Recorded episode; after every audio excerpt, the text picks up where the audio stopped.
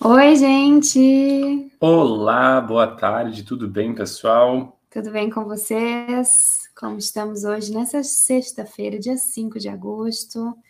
Se nos ouvem bem, se nos veem bem, para quem está assistindo a gente ao vivo agora no YouTube, por favor, deixem aqui nos comentários que tá tudo certo, que tá tudo funcionando, só para a gente saber. Estou aqui acessando, tá aparentemente está tudo certinho. Hoje a gente está num cenário diferente, estamos num lugar diferente, a gente está em Veranópolis. Grande Veranópolis. Grande Veracity, né? A cidade do, do João. A gente veio para cá porque amanhã nós temos a segunda festa de aniversário da Sara, né? Que já foi uma em Porto Alegre, agora uma em Veranópolis e no final de semana que vem tem a última festa. E aqui a gente celebra tudo, a né? Tudo é motivo para festa, né? Inclusive, esse é o tema do nosso do podcast hoje, né? Não festa, mas o aniversário da Sara, né? O primeiro ano de vida da Sara. Ontem foi aniversário dela, dia 4 de agosto. Sarinha completou um ano. E a gente decidiu fazer o episódio de hoje para falar sobre os nossos aprendizados, né? O que que.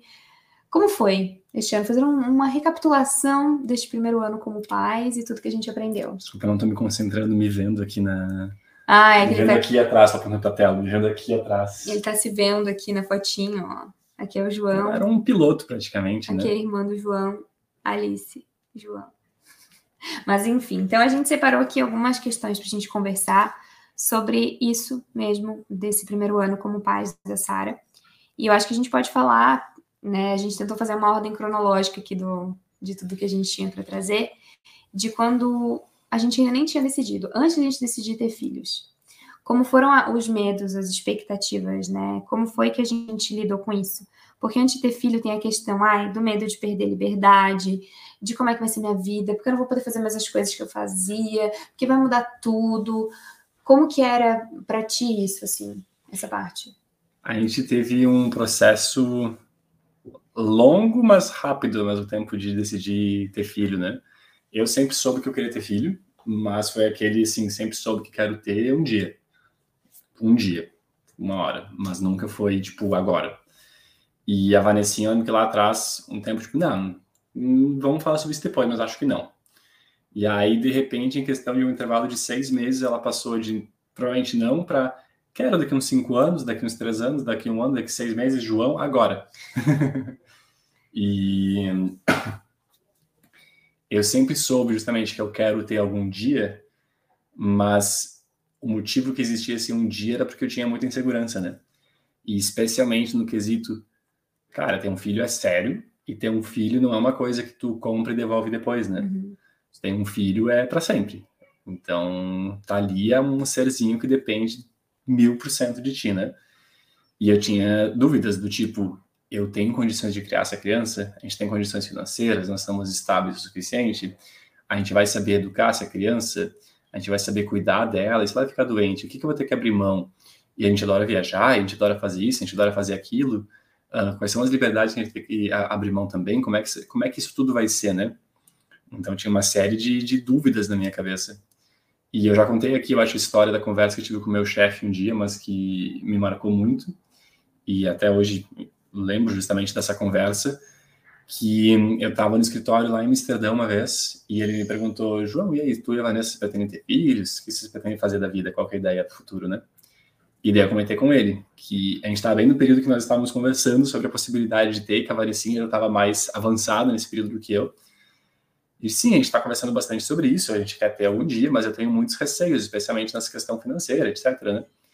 E aí me deu um choque de realidade de que, falou, João, uma criança precisa de três coisas: um teto, comida e amor. Todo o resto é resto. E ele falou: Eu tenho certeza que tu consegue ter um trabalho que vai pagar um teto para essa criança e que vai pagar a comida dessa criança. E amor tu vai dar. Então é isso que uma criança precisa. Ele tem três meninas, o, o meu chefe, por enquanto, diz ele. E hum, me tocou muito quando ele falou aquilo lá, porque assim foi, eu acho que o, o, o gás final que precisava, sabe, aquele extra de, de confiança. E de fato, hoje eu vejo que ele estava muito certo, né? Todo o resto é resto, que realmente a Sara precisa é um teto, a comida e amor, e isso ela tem. É, para mim era muito a insegurança com relação ao nosso relacionamento. Eu tinha muito medo do nosso relacionamento mudar, né? Porque o nosso relacionamento já era muito bom, nós tínhamos uma vida muito boa juntos, a gente funciona muito bem juntos. E aí eu pensava, a gente não vai mais ter tempo para nós, nosso relacionamento vai mudar. Sei lá, eu tinha várias inseguranças com relação ao nosso relacionamento mesmo. E também pensava, ah, porque meu corpo, porque meu corpo vai mudar, eu gosto muito do meu corpo. Então, era sempre muito voltado para mim, né? As, as preocupações no geral não posso dizer de todo mundo, mas eu vejo para nós que era muito do, do eu, do que eu vou perder a minha liberdade, porque eu vou não vou poder mais fazer isso, eu não vou poder mais fazer aquilo. Então eu estava muito para dentro de mim, muito não vou dizer egoísta, mas era muito egocentrista, egocêntrico. Era tudo em volta de mim, do meu eu, do, do, quanto a minha vida ia mudar, do quanto eu ia ter que abrir mão do meu corpo, da minha liberdade, da minha rotina. tinha muito questão do relacionamento, né? Isso batia muito é, forte em ti, e, e, também do nosso relacionamento. Ah, e o João não vai mais gostar de mim, ai, não vai mais dar certo, a gente não vai mais ter nosso tempo junto. É. Mas eu vejo também muito, assim, pelo que eu recebo das pessoas, pelo que eu vejo as pessoas falando, né? Não, não todo mundo, não vou generalizar, né? Contem pra gente, vocês têm filhos ou não? Se vocês não têm, quais são os medos? Se vocês têm, quais eram os medos? É. Vão contando pra gente nos comentários. Mas eu vejo que é muito isso, assim, de que, ai, que eu vou ter filho, não quero ter filho porque eu vou perder a minha liberdade. E hoje eu vejo que não é que tu, não é que tu perde a tua liberdade. A liberdade continua ali, tu ainda pode fazer as coisas, tu só tem que ter um pouco mais de organização, logística do que tu tinha antes, mas a gente vai chegar nesse ponto. Então a gente tinha muitos medos, antes de, de ter filho. E a verdade é que esses medos não vão embora num passe de mágica. Eu não acho que existe uma solução milagrosa para que eles passem. Se tu quer ter filho, a gente queria, apesar dos medos, apesar das inseguranças, então fomos, tivemos. E aí depois, hoje em dia, a gente pode falar como que ficou essa questão, né, da liberdade e tal, e do, do corpo, enfim. Mas aí então, a gente tinha esses medos, tinha essas inseguranças, mas ok, vamos lá, a gente quer. E aí ficamos grávidos. E aí veio uma coisa muito importante que foi o quanto a gente conversou e alinhou expectativas durante a gravidez, né? É, vem já parte dos aprendizados, né? De que depois que a gente decidiu ter a Sara, aí beleza, decidimos ter a Sarah, decidimos ter um filho, né? Filho e filha. A gente ficou aguardando e aí surgiu a gravidez, beleza. A partir dali começou o período de planejamento e de estudo, né? E eu acho que teve. Devem ter tido coisas que a gente errou, com certeza. Mas teve uma coisa que a gente acertou muito, que eu acho que vale compartilhar, que a gente fala sempre sobre conversa, né? E nesse caso foi o alinhamento de expectativas. Então, quando a gente estava aguardando a, a, a, chegada da Sara pelos nove meses de gravidez, a gente conversava bastante sobre os desafios que a gente ia enfrentar. Uhum. Então a gente já dizia, a gente sabe que vão ter noites mal dormidas, a gente sabe que vão ter desafios, a gente sabe que eventualmente ela vai ficar doente, a gente sabe que a gente vai se preocupar, que ela vai se machucar, que faz parte do processo, que ela vai chorar. E como é que a gente vai lidar com tudo isso, né? A gente sabe que vai ter gente querendo dar pitaco. Qual que é a forma de lidar? Então foi o, o bacana, eu acho, o aprendizado desse período que, que foi muito válido e segue sendo, foi conversar e alinhar expectativas sobre cada uma dessas coisas. E também nos uniu muito sobre, como casal também, né? Isso da gente falar as coisas. Eu falava, João, olha só, eu nunca tive filho antes, então eu não sei como é que eu vou ficar no pós-parto. Porque tem a questão do puerpério, dos hormônios, dos sentimentos, do choro. Eu falava para ele: olha, eu posso ficar muito doida dentro de casa, eu posso chorar muito, eu posso falar coisas absurdas, ou eu posso ficar muito estressada. Eu falei para ele assim: eu não faço ideia do que vai acontecer, mas pode ser que tudo isso aconteça. Se eu te falar alguma besteira, se eu te xingar, se sei lá, qualquer coisa assim, eu lembro de eu falando isso para ele. Não leva a sério, não, não, assim, ó é o cansaço falando, são os hormônios falando, a gente pode estar é, tendo privação de sono, então a gente pode ficar muito cansado e a gente vai chegar no limite, sabe? Eu pensei em cenários muito ruins e falei para ele: isso aqui pode acontecer. Se isso acontecer, nada do que a gente falar a gente tem que levar em consideração nesses momentos, porque a gente vai estar cansado, é só o cansaço falando, já meio que se preparando, sabe? Para quando isso acontecer. Porque não dá para achar que ter filho é incrível, é a melhor coisa do mundo, eu recomendo para todo mundo. Mas tem as suas dificuldades, então não dá para achar que é só é, qual é a palavra que eu tô procurando? É um, sabe, maravilhas. Sim, que é tudo mágico, né? Que é tudo mágico, porque tem as partes difíceis, e se tu não se prepara para as partes difíceis, quando elas vêm, é muito mais, muito mais difícil do que normalmente é. Então não é sobre sofrer por antecedência nem nada. É muito mais sobre realmente estar preparado para aquilo que pode acontecer e tentar já encontrar maneiras de resolver da melhor forma. Então a gente conversou muito. Ah, o que, que a gente vai fazer? Como é que a gente vai criar a Sara? A gente vai dar bico? A gente não vai dar? A gente vai dar tela? A gente não vai dar? Tudo isso a gente já foi alinhando durante a gravidez, para que quando ela nascesse, a gente já estivesse com coisas definidas. E, e, justamente alinhar a expectativa é importante, porque senão a Vanessa queria fazer de um jeito, eu ia querer fazer de outro. Ela estava estudando muito mais do que eu, então ela ia saber o que fazer, eu não ia saber, eu ia fazer errado, ela ia ficar chateada. Então, tudo a gente foi alinhando, ou pelo menos os pontos principais, geralmente trazidos pela Vanessinha mesmo, que ela, ah, esse é um ponto importante tratar, esse é um ponto importante a gente se alinhar. E aí a gente fez muito do que a gente fala da questão de hábitos, né? Uh, no começo de tudo, por exemplo, de ah, a gente não quer dar bico para Sara. Não é uma opção dar chupeta para Sara, tipo assim, não, não vai, vai rolar, é. não vai. O que, que a gente fez? A gente não tinha chupeta em casa. E daí a gente comentou, se alguém sugerir, a gente já fala que não. Se algum dia um de nós tentar, o outro tem que ser firme o suficiente para aguentar. Uhum. E em relação à tela, a mesma coisa. A gente não vai da tela. Faz um ano a Sara nunca assistiu TV em um ano. Ela viu por 15 segundos dentro do carro quando ela estava com uma crise de alergia à tela do celular da Vanessa. E ela estava tão alérgica e tão reclamando que ela não viu tela. E justamente tem momentos que pô, dá vontade. Ontem a gente queria ver o campeonato de crossfit, né? Uhum. Assim, não dá pra ligar a TVzinha hoje não pra ver um crossfitzinho, mostrar um crossfit pra Sara? Falou, não, não vai rolar. E teve momentos ao longo desse um ano que daí um tá cansado, quer ceder um pouco. Acho que o mais de todos, o mais difícil pra gente foi a questão da Sara não dormir conosco, né? É. Porque teve um período que a gente ah, começava a chorar muito de madrugada atrás pra cama. E daí a gente viu, não, tá, tá, vai ficar errado, isso daqui vai dar ruim depois. Vamos voltar lá pro berço. E direto a gente fala, nossa, que vontade de trazer é, ela para cá, porque, porque é, é mais fácil, é, é, muito bom. E é muito bom para nós, é a melhor coisa que tem é ter ela do ladinho do Exatamente, né? a gente é vê a, ela na babá eletrônica e fica, ai, coisa boa seria ter ela aqui na cama com a gente agora.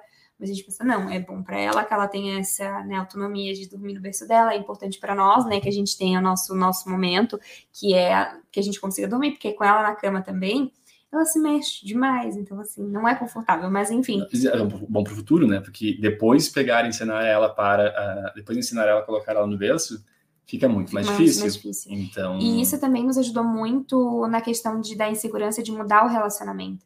Eu acho que quando o casal não conversa, seja antes ou seja durante a gravidez, para alinhar as expectativas, é, pode dar ruim também depois. Porque às vezes o, o marido não sabe porque, assim, homem, a gente tem que partir do pressuposto que homem é meio boca aberta mesmo.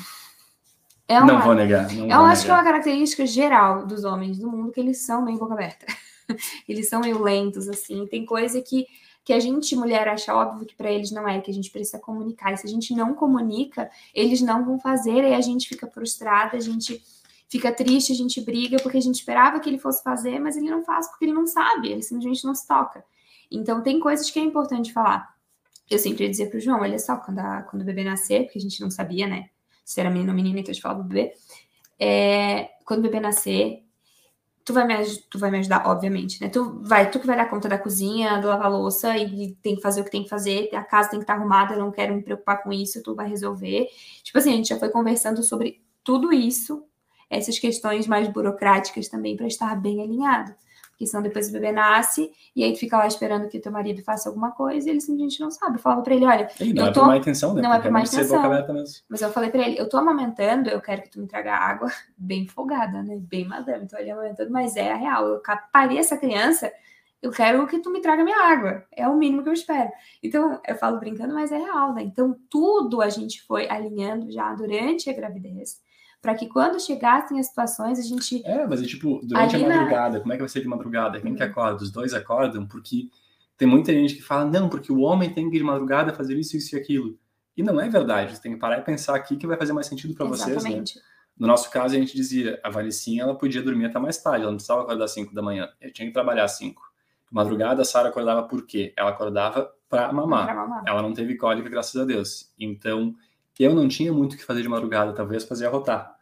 E aí a Vanessa dizia, João, dorme, tu tem que estar acordado amanhã, eu não, cedo. Eu não, eu posso dormir a hora que for necessário. Então, ela acordou, até hoje, né? Ela acorda de madrugada e eu não tenho mais por que acordar de madrugada, que hoje, quando a Sara acorda para mamar, 10 minutinhos, a Vanessa vai lá, dá mamar, ela volta a dormir, Exato. resolvido. Mas, claro, nos primeiros dias, primeiro mês, praticamente. Nos primeiros meses eu acordava sempre, é, né? Tava sempre é. junto. Eu sigo acordando, é.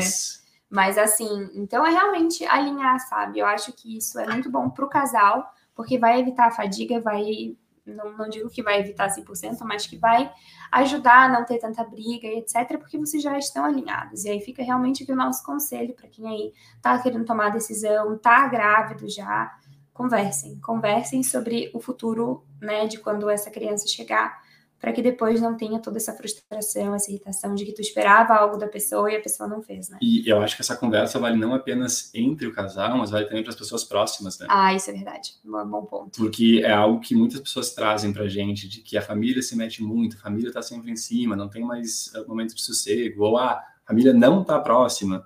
É, fica dando pitaco, etc. Assim. Ou, ou tá muito, ou tá muito, muito pouco, enfim. E o legal, acho, é conversar também com as pessoas próximas para uhum. também alinhar as expectativas com eles. Por exemplo, nós falamos, no primeiros, os primeiros dias é nós três. Não vai ter pai e mãe, não vai ter vô e vó. Uh, no caso, pai e mãe seria vô e vó nesse caso. Uh, não vai ter essas pessoas próximas porque nós queremos estabelecer a nossa rotina, ter o nosso momento junto e depois, quando nós estivermos nos sentindo confortável, confortáveis, aí a gente vai chamar o pessoal para vir aqui conhecer a salinha e, enfim, começar a interagir. Então, isso já está muito claro para todo mundo. No dia do parto, eu vou avisar o que está acontecendo, vou avisar quando nasceu, e a gente vai avisar quando estiver ok vir conhecer a Sara. Exato. A mesma coisa em relação a todas as coisas que a gente falou antes. Então, em relação à chupeta, em relação a comidas, em relação à rotina, etc. A forma de criar, a forma, forma de, de criar, o que fazer, o que não fazer. A gente falou, é nossa filha, a gente que define. Se estiver de acordo, que bom. Se não estiver, sinto muito. Mas é, é desse e jeito que vai ser. Tudo isso a gente foi conversando durante a gravidez. Tudo. Sempre, né? Quando a gente tinha os almoços juntos, enfim, quando a gente estava junto com a família. A gente falava, não, porque vai ser assim, porque a gente quer assim, porque a gente quer assado, etc. E conforme a gente aprende da Sara, a gente segue fazendo. Então, ah, no dia que nós descobrimos que a Sara tem alergia a amendoim, a gente avisou todo mundo, a Sara tem alergia a amendoim. Não dê amendoim para a Sara e, de preferência, quando ela estiver por perto, não tenha amendoim por perto. Então, esses dias a gente estava indo comprar alguma coisa no mercado, aí meu pai ia pegar amendoim e se tu te portar, a gente prefere não ter amendoim em casa por causa da saúde. Ah, é verdade, melhor não ter mesmo. Então, tudo é alinhadinho nesse sentido para evitar problemas depois, porque depois que acontece o, problema, tu discute, né? Então, Exato. tu alinha antes, tu já evita o problema. E eu sei que muita gente não tem coragem de falar as coisas, ai, como é que eu vou falar? Mas, assim, com relação ao filho, é o teu filho, é teu filho. E não é uma coisinha qualquer, não é uma decoraçãozinha da tua casa, não é uma decisão simples, é o teu filho. E é teu. E quem toma as decisões sobre ele é tu. Então, não precisa, assim, eu sei que pode, ai, mas aí minha sogra ou minha mãe vai ficar triste, etc. É, chega um ponto, a, o, o, nosso ponto de vista em relação a isso é que no momento que tu tem um filho, essa é a tua família. É. A partir de agora, a família minha sou eu, Vanessa e Sara.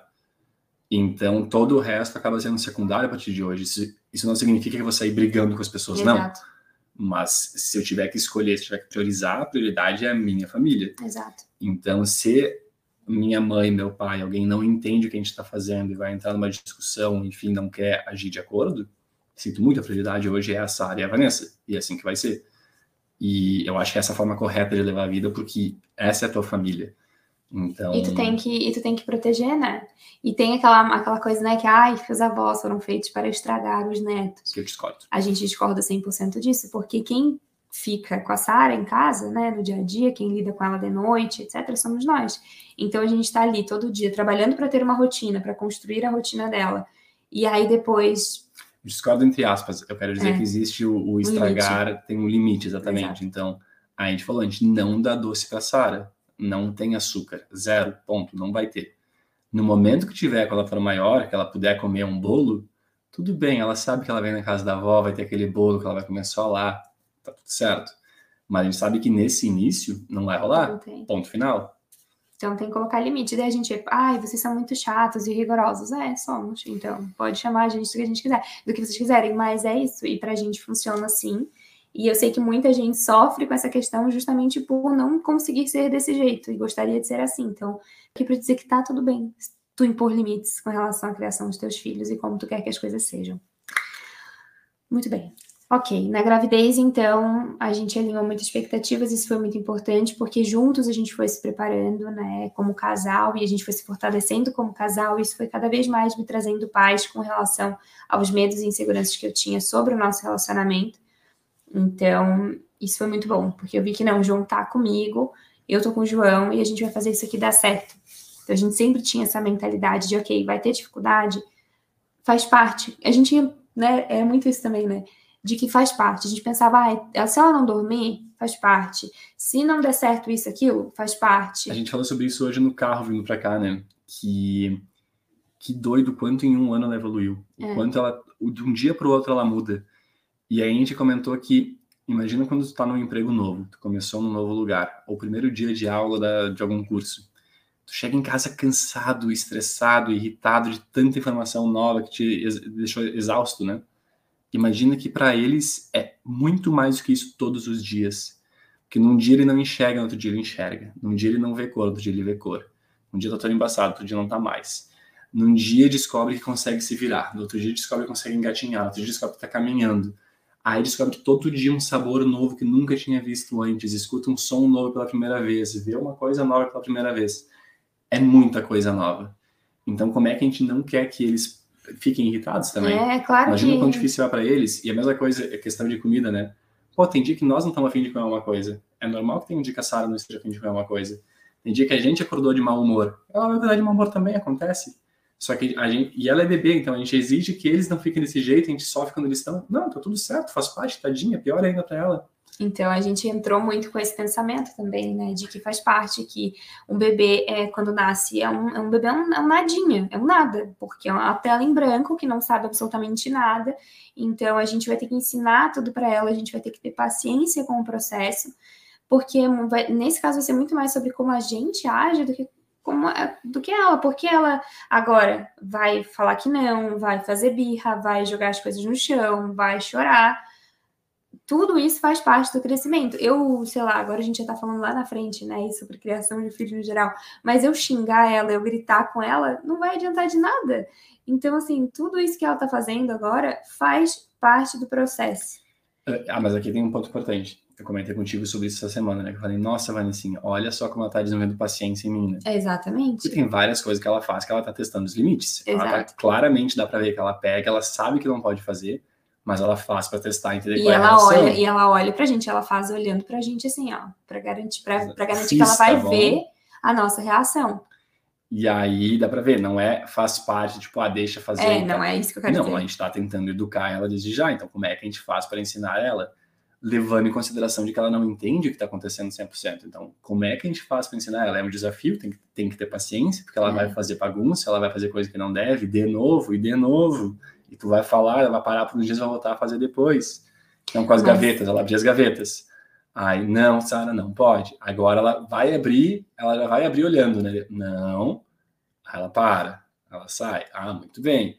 Então, aos poucos ela vai aprendendo, mas é um teste de paciência, é um teste de ter calma e de, e de né? E quando eu digo que faz parte, é que não tem como tu querer evitar isso, porque faz parte realmente do desenvolvimento da criança. Faz parte do processo, né? Ela precisa fazer essas coisas para ela entender que ela, o que ela não pode fazer, o que ela pode fazer, ela está testando limites. Então, não tem como esperar que ela nasça sabendo, né? Exato. Então, por isso que eu quero dizer que faz parte, sabe? Mas então a gente já pode, né, para quando a criança nasce, porque a gente já, já deu ali uma adiantada, né? Eu acho legal a gente falar que foi muito importante essa nossa parceria, né? Antes, essa parceria que a gente já tem sempre, né? Inclusive, por isso que ontem no meu, no, lá no Instagram, postei um vídeo do João Sara e falei a decisão da, da escolha, né? A escolha da pessoa que tu vai casar e ter teus filhos é a maior e mais importante decisão da tua vida. Né? Para aqui, para as mulheres, a grande maioria de quem está nos acompanhando aqui é mulher, a decisão do marido de vocês, que é o cara que vai ser o pai dos filhos, né, caso vocês queiram ter filhos, é a maior decisão da vida de vocês. Então, se tu ainda não fez essa decisão, pensem bem sobre isso, porque o João foi parceiro antes, durante e depois e é parceiro até hoje. Repete. Fica se achando. Mas é isso, entende? Por isso que as coisas funcionam, sei lá, de uma forma legal pra gente também por conta dessa nossa parceria. No começo nós fomos muito parceiros, ele estava ali sempre comigo e então, isso também foi, foi um aprendizado muito grande de, da parceria, da nossa parceria, que já era muito e ficou ainda maior, assim, foi para um outro nível depois que a Sara nasceu, até por conta do parto, de tudo que a gente passou junto ali no parto. Então, realmente foi, foi muito especial. E aí vem, eu acho que tudo isso aí que a gente estava falando até agora, e que daí vem muito mais para a gente falar, que é o que, que mudou na nossa rotina, na nossa vida, no pessoal, né? Quando a Sara nasceu, né? E como foi que a gente lidou com isso? Questão da liberdade, da organização, é, de trabalhar os pontos fracos, da questão da paciência, da resiliência, da organização da rotina, de conseguir fazer as coisas. Acho que tem três pontos que eu traria aqui. Sempre trago pontos, eu digo, sempre digo que são três, no fim são cinco, ou sete, ou doze, ou um, mas são três pontos. Primeiro ponto é, eu tinha, nós tínhamos muito receio de o que, que vai mudar, questão de liberdade, questão de relacionamento, questão de que a gente adora viajar, do nosso tempo, do nosso treino, etc. E spoiler, tudo isso mudou muito. Já vou explicar mais, esse é o segundo ponto. O ponto número um que eu quero trazer é que as coisas mudam, mas vale muito a pena. É, é a melhor coisa do mundo. É a melhor coisa, não existe viagem, não existe absolutamente nada que se compare a isso. E tu não vai estar tá abrindo mão, na verdade. Eu vejo que é o contrário. Eu acho que a gente estava abrindo mão, na verdade, disso ao querer viajar, na verdade. Uhum. E, e um não exclui o outro necessariamente. Então, eu já digo que se esse é o teu medo, é, é, a melhor coisa do mundo, só isso que eu posso dizer. Quando todo mundo falava antes, eu, tá, tá bom, depois que tu tenha realmente aqueles clichês todos passam a fazer sentido. É, a questão é que só dá para saber tendo, né? Não tem como fazer um test drive, coisa assim. Não, tem, tem que ter, tem que ser teu e... Tô aqui com saudade dela agora, pessoal. Ela tá ali na sala ao lado. a sala aqui do lado. É. Tudo bem. E beleza, esse era o primeiro ponto. O segundo ponto de que eu quero dizer que tudo muda é porque, queiram ou não, agora a prioridade não sou mais eu, ou não é mais apenas nós, a prioridade é a Sara. Então ela vai ter necessidades que só nós vamos poder saciar, resolver. Se ela acorda de madrugada, eu não posso esperar que ela se resolva sozinha sempre. Eu preciso pegar e tomar uma atitude. Então, se ela chora durante o dia, se ela fica doente, se ela tem fome, ela não sabe preparar a comida dela ainda, então a gente vai ter que ir lá e fazer isso para ela. Então isso é um ponto que de fato muda. Antes tu não tem essa, essa alguém dependente de ti dessa forma, agora tu tem. E isso naturalmente vai impactar a tua rotina, vai impactar o teu dia a dia, vai impactar a tua preocupação, a tua cabeça. Hoje a cabeça eu fico o tempo inteiro pensando, tem alguma coisa para fazer para ela, tá tudo certo. E aí o terceiro ponto, então, que é muito relacionado a esses dois, é justamente por que, que a rotina muda. Porque se pegar o João e a Vanessa antes da Sara, a Vanessa é uma pessoa completamente independente. Ela faz tudo o que ela quiser sozinha. Eu não preciso pegar e preparar comida para ela, apesar de que eu faço. Eu não preciso pegar e dar carona para ela, apesar de que eu dava. E ela se vira. Ao mesmo tempo, o João, o João se vira. O João faz a própria comida, o João para seus próprios lugares. Então, lá em Amsterdã, eu queria treinar num horário à noite. Tudo bem, pode ir, porque eu sei que ela está em casa, ou se ela vai estar com as amigas, ou vai estar treinando também uma coisa não dependia da outra. Cada um faz o que quer a hora que quer. Agora com a Sara, a minha rotina depende da rotina da Vanessa e que depende da rotina da Sara e tá tudo junto aqui no meio. Então, por exemplo, a Vanessa vai treinar às seis da manhã. Às seis da manhã, a babá não chegou ainda. Quem cuida da Sara ainda não chegou lá em casa. E o João tem que trabalhar, teoricamente. Então, o João já tenta organizar as reuniões de trabalho para tentar deixar seis mais ou menos livre para caso a Sara acorde. Eu acho que nesse um mês teve uma vez que ela acordou uh, nesse horário de 6 e 7 horas, então na média tem, tem funcionado super bem.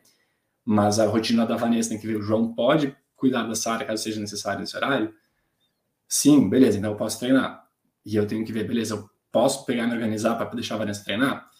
Mas tempo à tarde, quando eu treino, tem alguém para cuidar da Sara? Como é que vai funcionar isso? Então eu acho que esse é o ponto de perda de liberdade que existe de que nesse aspecto, enquanto antes tu depende apenas de ti mesmo para fazer tudo o que tu quiser, são apenas os teus desejos levados em consideração, agora tu vai ter que te adaptar em relação a todo o resto. Tu vai ter que te adaptar em relação à rotina da Sara. O que, que ela precisa fazer? Ela tem que dormir. Quem é que faz ela dormir? Tem alguém disponível? Ela precisa brincar, tem que ter sempre alguém cuidando dela. Como é que a gente vai fazer isso? Então, acho que é nesse ponto principal que existe esse impacto de, de que pra gente levou tempo também, porque ela vai mudando nisso, ela só dormia, né? É, então a, a gente pensar, não, agora o bebê nasceu, vamos criar uma rotina. Só que essa rotina ela vai mudar o tempo todo, até que a criança realmente entre, e isso demora, tá? Sim, dizer. Mas até que a criança entre num ritmo. Na realidade, não posso não posso generalizar, né? Tem crianças e crianças. Mas enfim, um ritmo muito certo em que tu sabe que, ai, não, eu dentro desse, desse espaço de tempo eu consigo fazer minhas coisas né? Mas a questão é que não é que tu perde a tua liberdade, que tu não consegue mais fazer nada. A questão é que agora tu precisa ter uma logística para fazer aquilo que tu quer fazer. Antes da Sara, eu simplesmente pegava minha chave e tô indo. Fui. Agora não é mais assim. Agora eu. Tá certo, nem tinha tua chave no carro. ah, eu pegava a chave da bicicleta. Eu, ok, eu tenho que dar de mamar, então eu também fico um pouco mais presa nesse sentido, e aí eu tenho que fazer as coisas entre horários, tem coisas que eu levo a Sara junto comigo, porque se dá para levar ela junto comigo, sempre que dá para levar ela junto comigo, eu levo, porque eu também, né, eu não deixo de fazer as coisas por conta dela, eu tento dar um jeito de fazer, se é, se eu consigo ir sem ela para eu, sei lá, conseguir sentar com mais calma, conversar num café com uma amiga, show. Se não, ela vai comigo e vamos junto, ela é super parceira e dá tudo certo. E, mas é isso, né? Que perde a liberdade, a liberdade ela tá ali, tu só tem que trabalhar ela de uma forma diferente, porque agora de fato tem uma pessoa que depende de ti que tu não tinha antes. E tudo de novo vai daquilo que a gente falou lá atrás. Tu sabe que vai ter desafios novos, tu sabe que vão ter dificuldades novas. Então, um exemplo de pessoas privilegiadas, né? Mas enfim, o voo para a Holanda. Pô, a Sara ficou 24 horas fora de casa. A gente sair da casa em Porto Alegre e chegar na casa da Holanda. Ela passou 12 horas dentro do avião. E aí ele que falava pra gente, não, mas uh, pessoas com boas intenções falavam pra gente, ah, mas não, mas no avião abre uma exceção, dá uma tela para ela que ela vai relaxar. Falei, não, mas a tela não é para ela relaxar, a tela é para eu poder dormir, na verdade, né? É. Não, eu aguento, eu vou aguentar sem dormir se for necessário, a gente vai deixar ela distraída sem telas 12 horas de voo. E, e a, gente, deixou ela distraída sem telas 12 horas de voo e foi ok. É. A gente... E aí que tá, eu acho que vai muito da perspectiva, né? Porque talvez duas pessoas vivendo exatamente a mesma experiência que nós vivemos nesse voo com ela. Algumas vão dizer, ah, foi muito difícil porque ela não dormiu, eu tive que ficar de pé o tempo inteiro cuidando dela e foi muito cansativo. E eu pensei, pô, ela chorou super pouco, que bom, eu pude ficar de pé com ela o tempo inteiro, brincando com ela e distraindo ela com as pessoas do avião, caminhando por aí. Então ela chorou pouco, ou ela chorou de vez em quando, mas faz parte, tinha barulho da turbina também, nem incomodou ninguém. Se incomodou também faz parte de uma criança. E a gente conseguiu passar o voo inteiro. Tô cansado, mas vou poder dormir agora, tá tudo certo. Então vai muito da perspectiva do ponto de vista. Da forma como você enxerga as coisas. A gente pode ver que, nossa, que ruim que é acordar de madrugada e ficar o tempo inteiro sem dormir. Cara, que bom que eu tenho um filho para acordar de madrugada e poder cuidar dele, né? Então. É é. Muito, e, e, vai ter um momento que esse filho vai parar de acordar de madrugada. E aí tu vai dizer, nossa, que, como o tempo passa rápido, como eu falei de tudo para voltar lá atrás e tal. Aproveita essas, essas acordadas. Pense, que bom que acordou agora, porque eu, talvez esse daqui uma hora, uma hora vai ser a última vez que vai acordar de madrugada, né? É, aí entra num ponto, né, que muita gente pegou no meu pé, e acontece até hoje, né, de, de romantizar a maternidade, etc. E, enfim, mas é que é muito. Claro que tem dificuldades e tem coisas, sei lá, privação de sono, etc., que é realmente muito difícil, mas na maior parte do tempo, a forma como tu enxerga, a forma como tu lida pode sim fazer diferença, entende? E aí não é só porque eu sou privilegiada e porque minha vida é muito boa que eu consigo fazer assim. Não, porque eu vejo pessoas que têm condições iguais às minhas de vida, ou até melhores do, do que as minhas, agindo de uma forma completamente diferente. Então não é só sobre os meus privilégios, entende? De porque eu consigo fazer as coisas, não. É porque realmente. E, e, são detalhes, né? O fato de a gente cuidar nossa casa, deixar a casa organizada, deixar a casa silenciosa. Nós somos tranquilos, a gente tenta. A nossa casa não tem barulho o dia inteiro, não tem televisão, a televisão ligada o dia inteiro. Nunca tem televisão Nunca ligada. tem televisão ligada, porque a Sara tá sempre na sala e aí a, a televisão gente... é na nossa hora de ver uma Netflix, alguma coisa assim, se não é. desligada. Então, assim, as coisas para a gente são como são por diversos fatores, e um deles que a gente não pode desmerecer é o nosso esforço e a forma como a gente enxerga as coisas. É, esse é o ponto que eu ia trazer, de que justamente o fato de nós deixarmos a casa limpa, silenciosa, calma, organizada, ajuda a Sara também a se manter calma, tranquila, mais relaxada, a pegar no sono mais facilmente, a dormir mais facilmente. Claro que tem o fator Sara em si, que é uma coisa que ela talvez nasceu de uma forma tranquila, tem um gênio tranquilo nesse sentido de, de se comportar bem, digamos assim. Mas nós colocamos esforço ali dentro. Certamente, eu não tenho dúvida alguma que se nós deixássemos a TV ligada o tempo todo, dessemos tela o tempo todo, dessemos açúcar para ela, bagunçássemos a rotina cada dia diferente do outro, não fizéssemos as sonecas, não dessemos atenção a isso, ela certamente ia ser muito mais difícil do que ela é hoje. Então, existe o fator Sara em si de como ela é, que certamente é uma coisa, mas também nós colocamos muito esforço em relação a isso. Isso tudo também foi pensado justamente, né? A gente falava o que, que nós podemos fazer para facilitar, para criar ela da melhor forma possível, né? Então, tudo isso impacta. E é óbvio que para cada um é diferente. Nós estamos os dois em casa boa parte do dia, então a gente consegue se ajudar. Às vezes tu é sozinho, daí tu tá, tu é sozinho em casa, criando teus filhos, tem que tomar tem que banho, tem que ajeitar a casa. casa. Claro. Pô, faz parte, eventualmente talvez vai ser a única opção da tela. Tudo bem, faz, faz o melhor possível, é. mas faça com consciência e tenha firmeza do tipo, vai passar uma hora e o que eu tô fazendo agora, que talvez seja mais difícil para mim, vai ser melhor para mim logo ali na frente. Então, aguenta firme. É, e lembrando também que ter um filho, na maior parte das vezes, né, é, foi uma escolha tua. Ter um filho foi uma escolha nossa. Então, a gente tem que lidar com aquilo que vem junto com a decisão de ter um filho. Né? Nós estamos criando uma pessoa, e criar uma pessoa envolve esforço, envolve dedicação, envolve abrir mão de coisas. Tem uma frase que eu gosto muito de, um, de uma pessoa que eu sigo no Instagram, que ele fala assim: é, ter filhos me livrou da ditadura que era viver para mim mesmo. Que lembra que eu estava comentando que antes era tudo ai, sobre mim, sobre o meu medo, sobre a minha vida, sobre a minha rotina. Pensava muito em mim, no eu. E depois que a Sara nasceu, eu me vi forçada a aprender a parar de pensar só em mim. E isso é muito bom. Eu vi que a vida no mundo não gira em torno de mim, no meu umbigo. A vida é muito maior que isso. E aí tu aprende a a se doar e não é se deixar de lado ou não se colocar como prioridade, muito não é isso, muito pelo contrário. Porque hoje eu me cuido muito por conta da Sara também, isso é uma coisa que a gente botou para falar.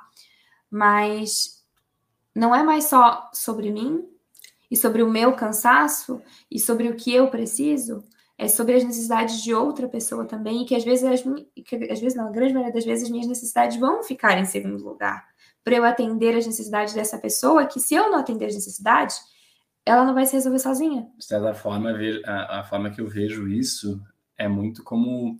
Sabe aquela barrinha do computador quando está fazendo download de alguma coisa, está baixando algum arquivo e tem 0 a 100%?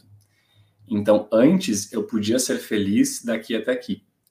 E agora parece que todas as barrinhas que eu tenho vêm até aqui.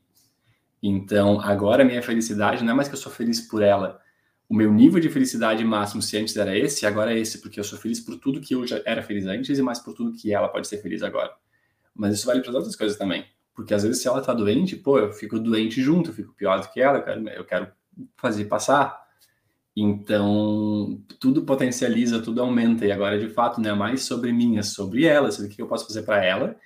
Só que é ali que vem o pulo do gato também, né? Que era o ponto que a gente ia falar que o fato dela existir e nós queremos fazer as coisas para ela significa que a gente tem que cuidar da gente também. A gente não pode esquecer da gente. Porque eu quero poder segurar ela no colo, eu quero poder sair correndo com ela por aí, eu quero poder ficar brincando com ela, jogando bola, me divertindo, eu quero poder ter saúde, ter força para cuidar dela sempre que necessário.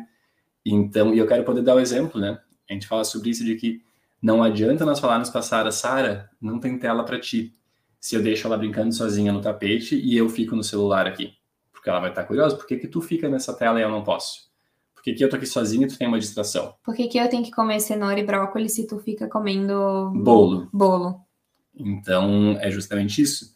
Ter um filho significa também dar o exemplo, saber fazer as coisas corretas, não ser hipócrita. É, é uma série de coisas e desafios e não são fáceis. É. E para mim, eu tenho, eu tenho uma menina né? E eu sei que de alguma forma a menina ela, ela olha para a mãe, né? Ela tem a mãe como exemplo em várias questões. Então eu quero que a Sara olhe para mim, ela tenha orgulho do que ela vê, ela tenha um, uma pessoa em quem ela possa se inspirar de uma forma positiva, entende? Então, porque eu me cuido, eu treino, então ela vê que eu me preocupo com a minha saúde. Agora ela não entende isso, mas desde pequena ela já está dentro, inserida nesse cenário, onde eu me preocupo com a minha saúde, onde eu me preocupo em ser a minha melhor versão, eu quero ter bons hábitos, eu quero me exercitar, eu quero me alimentar bem, eu busco ser uma pessoa melhor. Tudo isso ela já está vendo desde cedo, já é um ambiente que ela conhece. É um ambiente que ela conhece em que os pais não, não gritam um com o outro, os pais não ficam discutindo na frente, na frente dela. É mais um cuidado, né? É. Ao longo de um ano, eu tido umas duas vezes que a gente discutiu levemente, nunca gritou, nunca fez nada, é. claro. E aí a gente não, não peraí. Depois não a gente termina, dela. vamos parar, é. a gente é. não vai discutir na frente dela. Exatamente. Então, são... são... pequenos cuidados difíceis, que são coisas uh, banais do dia a dia que acontecem, que tu tem que ficar ligado, né? São aprendizados que a gente tem que quando tu tem um filho, tu te dá conta de que, nossa, porque daí tu para para olhar para trás na relação que tu, que tu teve com os teus pais, de tudo que tu viveu, e tu pensa assim: eu sou muito responsável por muito do que essa pessoa aqui vai ser um dia. Por traumas que essa pessoa possa vir a ter, por questões que essa pessoa possa vir a ter, eu sou responsável por isso. Eu, eu acho então, isso... não é que a gente seja perfeito, que a gente não erra como pais, que a gente não vai errar e que, enfim. A gente faz o melhor possível, mas é óbvio que a gente vai errar e a gente Exato. vai fazer um monte de coisa errada sem perceber também. O né? ponto né? é que a gente é consciente disso tudo, de que muito do que a Sara vai ser é responsabilidade nossa, é resultado daquilo que a gente está plantando hoje e que por isso a gente está tentando fazer o nosso melhor. Não que a gente consiga sempre, que a gente acerte sempre, mas a gente está tentando fazer o melhor né? E hum, eu queria trazer mais um ponto que eu acho que a gente tem que pedir a Deus para ele nos ajudar a nos dar clareza em relação a como é que faz para educar da melhor forma possível, né? Exato. Fazendo o exemplo de um amigo, ele tem uh, alguns filhos, uh, meninos, e aí ele estava contando para mim esses dias que ele tem um com seis anos agora e o outro com três, né? Uhum. E mais uns menores. e aí hum, o de três estava brincando, o de cinco pediu o brinquedo emprestado, aí o de três não quis dar, Aí rolou uma discussão, daí o de cinco falou, então tá, então eu vou embora. E começou a subir a escada pro quarto. E daí o de três saiu correndo atrás e, mano, mano, vem cá, eu te dou o brinquedo. E daí, inicialmente, eu, ah, que legal, olha só, o de três se preocupou com o de cinco e tal, né? Ele falou, sim, mas veja só o de cinco. Eu tive que conversar com um menino de cinco anos para explicar para ele sobre manipulação. De que ele não fez percebendo, mas daí ele entendeu com cinco, cinco anos naquela época, ele conseguiu entender o que aconteceu que ele manipulou o irmãozinho ao dizer, ah, eu vou embora, então eu vou embora. Ele sabia que o menino, que o irmão ia ficar triste e ia dar o brinquedo para ele. Então ele manipulou o irmão dessa forma. Então pensa só o quão ligado tu tem que estar tá para ver esses pequenos detalhes dos teus filhos e tentar apontar ali na hora a forma correta de agir, né? Se o de entendeu, disse, desculpa, pai, eu não vou mais fazer isso. Mas é, são coisas complexas, né? É, e eu realmente eu sei, assim, que existem muitas realidades diferentes e que, né, tem mãe que fica o dia inteiro em casa sozinho com os filhos e não, às vezes não é um filho só, né, são mais filhos e que tem que cuidar da casa, tem que fazer tudo. Mas, de novo, aquelas crianças estão ali, elas não nasceram sozinhas, no caso, né? Houve, houve um exercício do casal para que aquela criança existisse ali. Eu acho que o ponto é, não estamos dizendo que é fácil, não estamos dizendo que não é cansativo, nada disso. É difícil, é cansativo demais, mas faz parte. Eu acho que quando o pessoal faz parte, a gente é mais forte do que eles, a gente tem que estar aí para dar o exemplo, servir eles, e é assim que a vida é. Ter filhos é Vamos é isso, lá. né? daí tem que parar para se questionar. Por que que tu teve filho, né? Para qual a finalidade de tu ter filho? Porque se é para ter filho e, enfim, eu, eu, tenho.